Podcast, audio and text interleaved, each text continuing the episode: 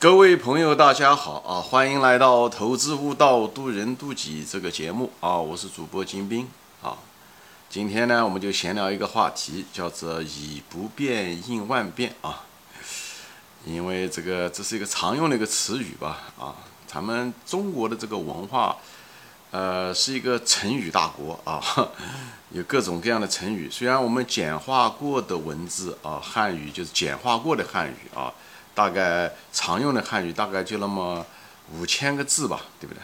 但是我们那个成语呢，呃，却很多啊，也不少，也有那么嗯五百到一千啊。这个其实，呃，包括一些常用的词吧，就像这个成语一般四个字，对不对？但是呃，不一定说四个字就一定是成语啊。成语其实也包括一些更多的，比方是以不变应万变。我个人也认为是个比较常用的一个语成语。成语。陈的意思就是，呃，相对来讲比较固定的，对不对？大家常用的叫陈啊，就是旧陈常用啊，就这个。所以，我们跟别的文化，其实呃，在这点上面还是我们那个汉语的一个特色啊。别的文化像英语啊这些法语啊，他们也有很多常用词，但是它的比例没有像我们这么高啊。呃，比方说我们这个啊一些词，比方说嗯。己所不欲，勿施于人呐，这些东西都算是我个人认为就算是成语啊，也许不算是严格的，呃意义上的成语，但我个人认为一种常用语啊，我认为就都是叫做成语，这也是反映着我们的这个文明的程度啊，因为我们的文明相对来讲，我们的文字相对来讲，呃比较古老啊，我们的历史虽然没有那么古老，但是我们的文字还是挺成熟的，所以我们用这种成语，用简单的那么几个字。来表示一个比较准确的一个概念，而不需要啰啰嗦嗦的讲一堆话才能把这个表情表达清楚了。所以我们会把这些呃词呃一些概念通过非常简短的几个字就把它表达出来，也显示出我们对这个文明的这种浓缩的程度。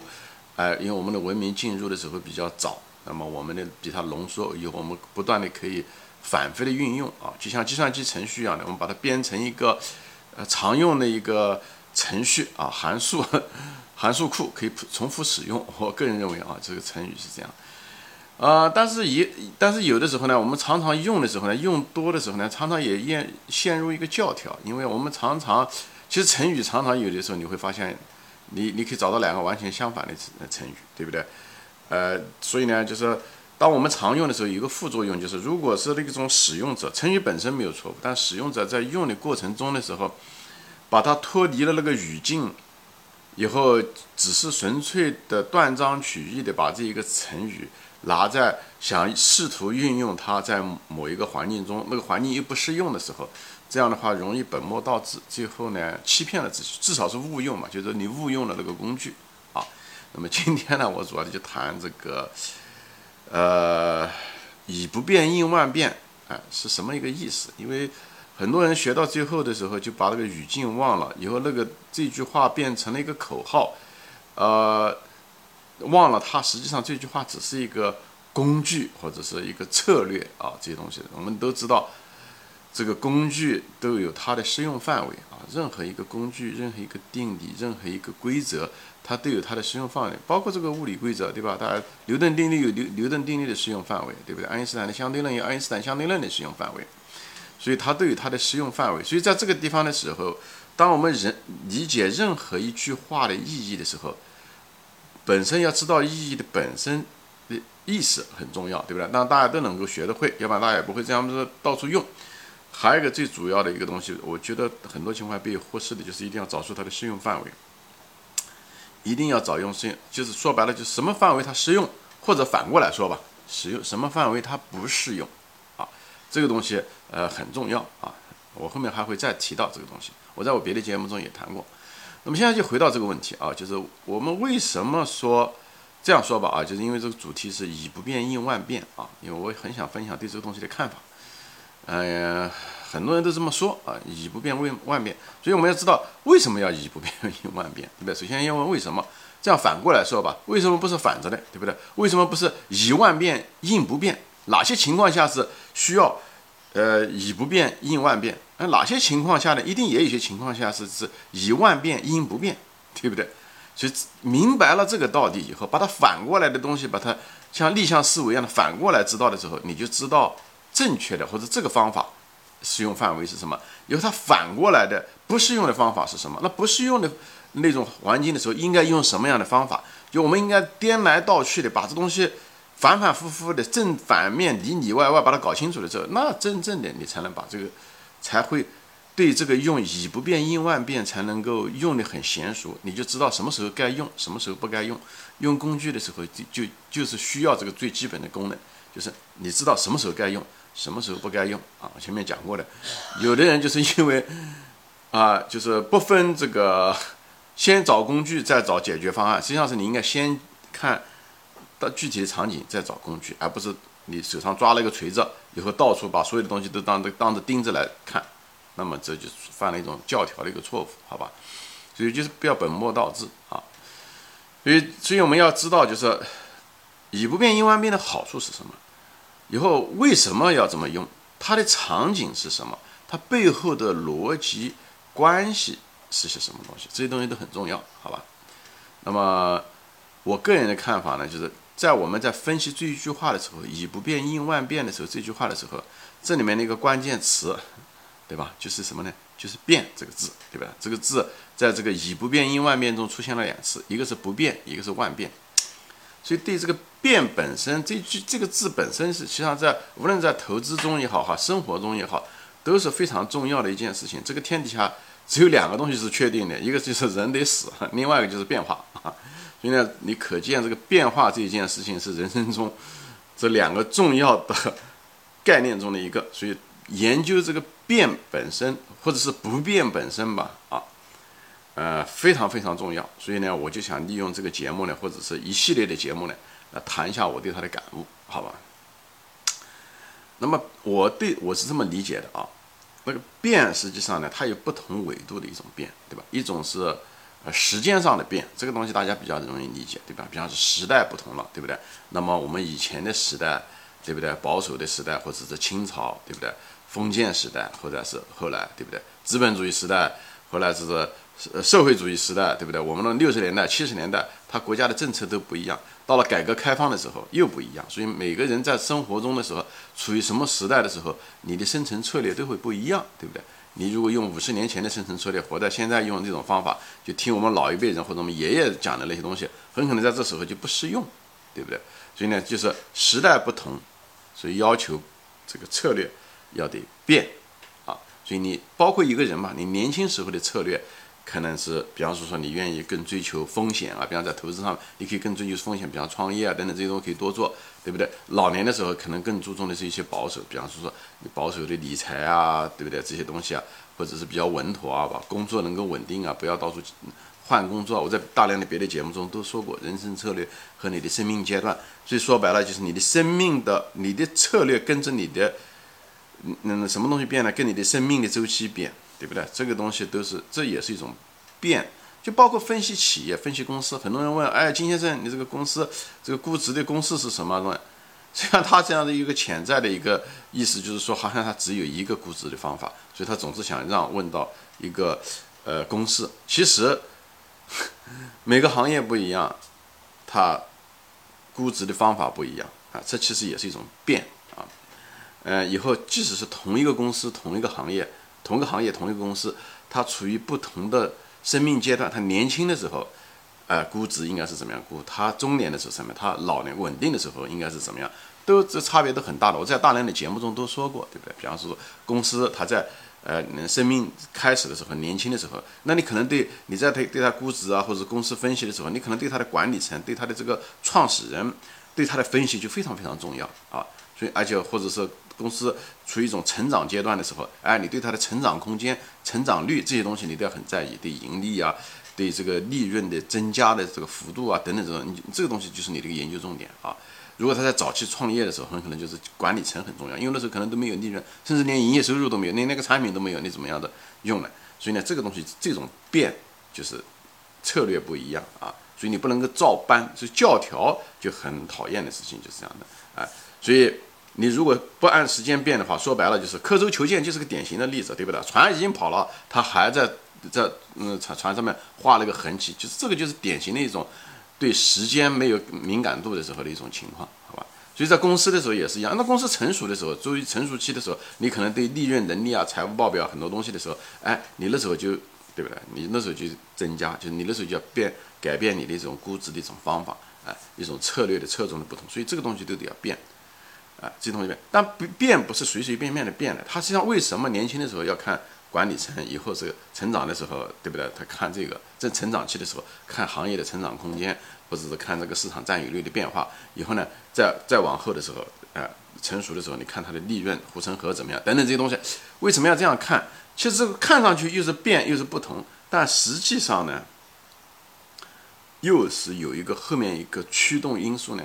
它又是个不变的一个原则，在那个地方是什么呢？就说白了，你估值也好，研究企业也好，也就是研究企业未来的收益嘛，对不对？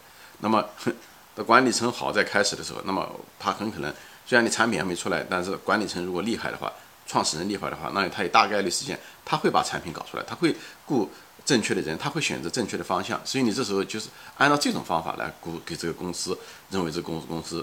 应该值多少啊？这个关于这个具体怎么估值这东西，我大量的节目中说过啊。无论是这个，呃，就对吧？就是很多的一种估值的方法，大家可以往前翻翻，就是估年轻的公司或者估成长的公司是怎么估的啊？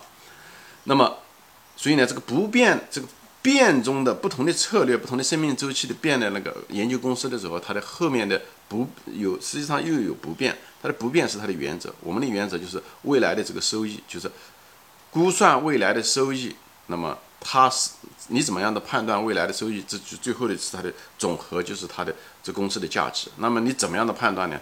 对吧？每个公司的生命周期不一样，它需要的变量不一样，需要侧重点，需要它的那个呃，怎么说呢？就是它的那个积分不一样，你的侧重点不一样嘛？这样说好一点啊。所以呢，你就看到在时间维度上面，无论是你人生的策略。还是分析公司的这个生命的策略，是在时间维度上，甚至是一个国家，哎，等等这些东西都是需要。那改革开放就是一个变，对吧？改革改革就是一个改变，这是所以变在时间上有这个，还有一个是在空间上的一种变，空间上的变。呃，可能很多人不了解，就是不同。我这样讲嘛，就是空间上变不同。比方人与人之间是不同的，对不对？人与人之间的不同的时候，所以你无论是一个老师也好，或者父母也好，你你你的学生或者你的两两个孩子性格不一样，对不对？所以你教育的方式肯定要改变，对不对？你教那嗯老大的时候，老大是这种性格，比方他性格比较保守，那么你教育他的方法的时候，很可能要一点改变。那么。老二的时候，他的性格比较比较活跃，那你你用他的方法，那可能另外一种方法，这是一种空，我我就把它给它总体给它一个名字叫空间上的不一样啊。所以呢，在这个地方的时候呢，就是因人而施教，讲的就是这个东西，好吧？呃，无论是老师也好，你做人家父母亲也好，都是一样，包括医生吧，对不对？呃，病人来了，像中医就这点很好，他他常常是对症下药，对不对？他望闻切问以后，呃，根据每个人的情况不一样。他对症下药，或者是有的时候连症都不一样，就是虽然是同样的症状，人不一样，他给的药也不一样，这就是中医的精华所在。它不像西方的比较机械式的，就是你一看症状差不多，给的是一样的药，这就是相对来讲比较差一点。就是这个这些也是一种变，这种变就是非常好的一种变，就是不同，因为你的对象不同，所以你用的策略方法手段它会不同啊，就是这样子的。我就不希望就是有些人呢就用这种。以不变应万变，好像老是拿这个东西来做一种口号，实际上呢是一种懒惰，是一种思维上的懒惰，或者是行为上的一种懒惰啊。其实很多人是以这个为借口啊，那这样的话就错了。所以你人一定要知道自己在干什么啊，人知道自己干什么。所以在这种情况下的时候，这种不同啊，这种很重要，好吧？嗯，还有呢，就是有些东西是层面上的。其实我在别的一种节目中说过，我我比方说，我举个例子吧，对吧？在投资中的时候，对不对？投资中的时候，那么理性非常重要啊，这个理性呢就会变得很重要很重要。那么理性是是个是个什么东西呢？在投资中，一就是一，二就是二，对不对？你知道的东西你就知道，你说你知道，对吧？你不知道的东西不能瞎说啊，不能猜，不能想啊。这个东西呢，又跟。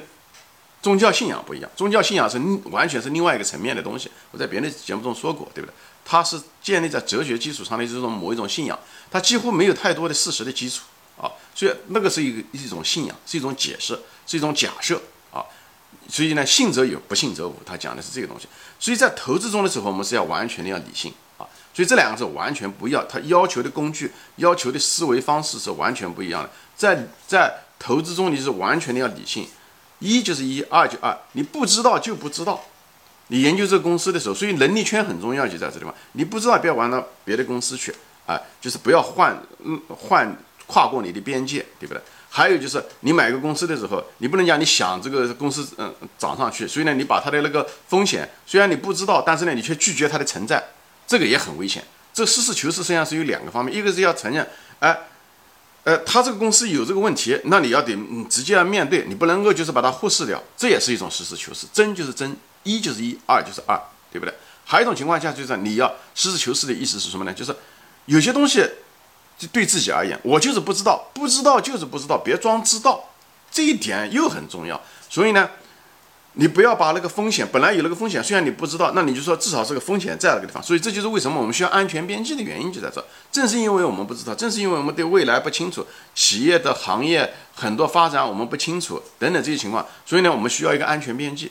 所以没有什么百分之百的确定性的东西的。所以这个东西在这个层面的时候，投资，所以理性在投资中，这个理性这个工具或者这个素质在投资中是非常非常重要。所以这个东西是一定是需要的啊。所以呢，你不能够把你的无论你的，呃，但是你不能把你的信仰带进来，这个很危险啊。在投资中，你无论是有神论也好，无神论也好，都不能把你的对于信仰的，呃，爱好吧，我不应该说是偏见吧。带入到你的投资来，这样的非常非常危险啊！所以呢，你应该把它屏蔽开，这个就是所谓的不变啊，这所谓的不变，呃，包括有些人说哦，我是中国人，我要重仓中国，所以把这些感情色彩、爱国因素带到呃进来，你你你进入投资，我觉得这也是一种把信仰的那部分东西带进了投资，这也是把这个两个混淆不清。你要不然就赚钱，你要不然就是爱国，别借着爱国的名义来去赚钱，最后没有赚钱或者是怎么样。这个都是把一些不必要的因素带进来以后，带入一些嗯，我怎么说呢？就是不必要的风险，这很危险，所以要把它尽量的把它割开。这就是层面上，就是空间上的不同，你选择不同的工具，而不要呃，因为你有这种信仰以后，你把它带入到投资中，以以后嗯，弯曲了你的理性，这非常危险啊！所以不要把它混在一起，讲的就是这个意思。就包括对吧？对不同的人，你使用的是不同的教育方式；对不同的病人，我们使用不同的药，都是一样的。所以是需要，所以我们头脑不要懒惰。很多人之所以用一种方法，或者是教条也好，不愿意因时而化，就是跟着时代而变化，其实都是人性中的一种懒惰，不求甚解。因为任何的变化都需要能量。无论是你脑力的能量，还是需要行动等等这些东西，它是是是是是是需要能量的。但人性中的懒惰呢，哎，会造成我们不愿意变，因为不变是需要能量最少的。像一个人一样，你坐在那不动，对不对？能量最少。任何一个事情站起来干事情都需要能量。所以，我们人在进化过程中的时候就有这个特点，就是懒惰的特点。我在别的节目中说过，因为我们只要一动就会消耗能量，消耗能量的时候，如果我们得不到东西的时候，我们会死。所以呢，最后这是一种保守能量的一种策略。最后我们形成了这种行为方式，就是无利不起早。最后造成了呢，就是以我们看不到那个利益也不会起早，就造成了我们一种惰性。所以呢，常常呢以不变应万变呢，常常也变成了这些懒人的一种方法。所以我们要规避这个陷阱，好吧？我还没说完啊，啊，今天就说到这里，下次再见。